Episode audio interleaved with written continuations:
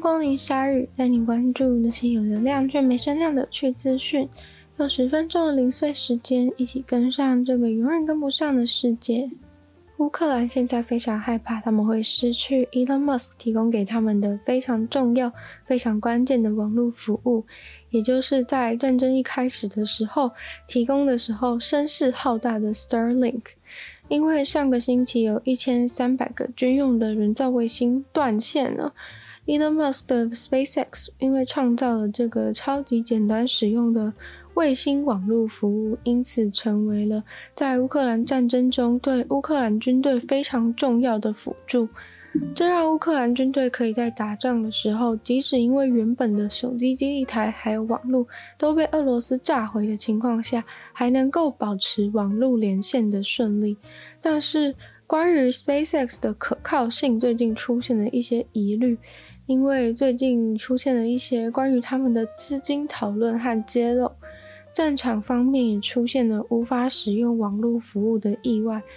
根据 CNN 报道，实际上 SpaceX 在九月的时候曾经写了一封信给五角大厦，告诉五角大厦说，他们 SpaceX 已经为了支援乌克兰的网络服务，花费了超过一亿元美金，他们没办法再继续坚持下去了。那封信当中，SpaceX 要求美国国防部提供资金的援助，协助 SpaceX 继续在乌克兰提供网络服务。而计算过后的费用，每个月大概国防部会需要花费几千万美美金。但是经过了几天以后，CNN 又接获消息，说 SpaceX 把国防部的请求收回了。Elon Musk 当时还发推特表示：“不管了啦，我们会继续免费帮助乌克兰政府。”但是实际上，即使 Elon Musk 宣称他已经把对国防部的请求撤回，国防部表示他们和 SpaceX 还是在持续的协商当中，甚至说协商是在顺利进行。整栋楼的人呢都知道，我们国防部最终一定要付钱给 SpaceX，因为呢，我们都担心他突然转念就不想帮忙乌克兰了。最近一次的卫星网络停机是在十月二十四号，对于乌克兰军队来说是个很大的问题，终端失去了连线，似乎是因为资金方面的问题。乌克兰总共有一千三百个跟英国公司购买的终端，当时有发生断线的情况，而 SpaceX 每个月跟乌克兰收取每个连线的终端，每个月是要两千五百元美金。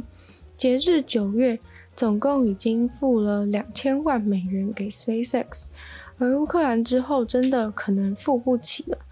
乌克兰国防部也赶紧请求英国协助负担每个月三百二十五万美金的账单。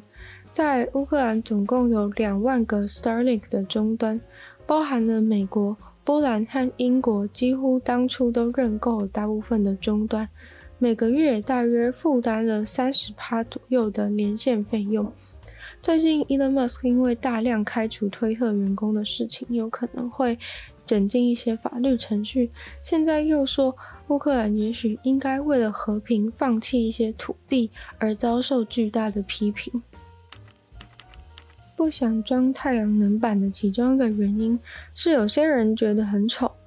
如果有透明的，像是玻璃一样能透光的太阳能板，可以装在窗户上面，是不是非常棒呢？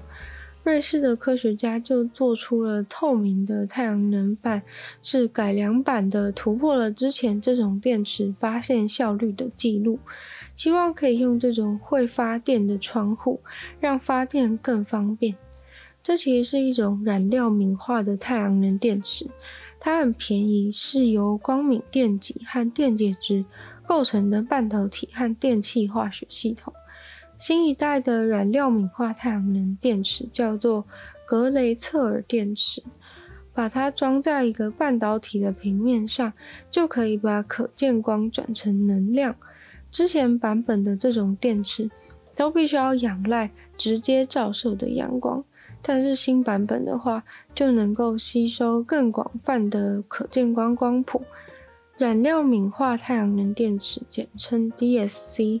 透明、有弹性，而且可以轻易的制造成不同颜色的版本。目前，这种透光的太阳能板已经被用在天窗、温室和玻璃帷幕上面。二零一二年的时候，瑞士科技现代中心就成为了第一个应用这种太阳能玻璃的公共建筑物。二零一七年的时候，哥本哈根的国际学校也用了一万两千个蓝色的透明太阳能电池，还蛮漂亮的。一年可以发三百千瓦小时的电，就足够那一个学校整年一半的用电了。虽然这个东西已经被发明了很久，但之所以一直都没有占领市场，就是因为它终究还是没有办法达到跟一般传统方法相提并论的发电量。但因为瑞士科学家改变了它的设计，让它的效率翻了一倍。新版本的 DSC 也增强了它的长期运作稳定度，即使 DSC 的发电效率还是不够高，但是想象看看玻璃帷幕的大楼全部都放满了这种价格便宜的 DSC，不仅能够兼具美观，大面积的摆放也能够补足发电效率的不足。不过相信未来 DSC 还能够更加的精进，成为更普及的彩色发电窗户。近江铁道是日本一间一八九六年就创立的铁路公司，历史非常悠久了，但是却连续二十八年来都呈现赔钱的状态。原因其实是因为他们所营运的路线多半是非常乡下的地区。乡下地区铁路可能是唯一的大众运输交通工具，在没有私人汽车的年代，就算乡下地区人少，这个铁路还是很多人会坐。但是随着汽车的普及，铁路能够到达的地方又不够多，除了没有办法开车的年长者以及学生和小孩以外，几乎没有人会想要选择坐火车移动。在不断赔钱的情况下，晋江铁道想要停运这些赔钱的路线，但是在经过一番跟地方政府的协商以后，还是决定作罢。因为若是真的废除铁道这个唯一的大众运输工具，政府势必要再要开发其他的，例如像是设计新的公车路线等等。最后评估过后，还是觉得开发成本太高了，又不确定实际会有多少人来搭，就放弃了。可是近江铁道总不能这样一直赔钱，又没有人搭乘。乡下年轻人口外移，加上小孩本来就变少，再加上年长者总会凋零，就算坚持营运下去，每年的搭乘人次都会再少个几十万、几十万。在这样的绝境中，晋江铁道决定做了一个大胆的行销，并不是因为生意很好，因为钱行销的成本很多，所以才做这样活动，而是就是大胆的放手一搏了，做了这个免费搭乘电车的活动。虽然让人免费搭乘肯定会少了那几天的营收，赔钱会更多，但是在这样的绝境当中，要是损失一些车票钱，却能够招揽到更多客人的话呢，也算是很划算的。当天果然非常多人都来免费搭乘，很多人说从学生时代以后就再也没有来搭过电车了，现在算是一种回味的感觉。他们相信只要有几个人体验过了晋江铁道之后，下次愿意考虑坐电车的话，就会对他们的营运很有帮助了。现在很多人都会去录下很多各种活动的画面。意外的可能就会拍到一些非常珍贵的画面，像是呢，有一些有一位摄影师在拍人家冲浪的时候，竟然就拍到了离冲浪的人超近距离的一只大白鲨，就这样子在这个背景里面活生生的跳出水面。他说一开始拍的时候是有看到冲浪的人很近的后面有一个黑影。但是他原本是想说，有可能是海豚吧，因为他常常去拍冲浪的时候，都会刚好有海豚入镜。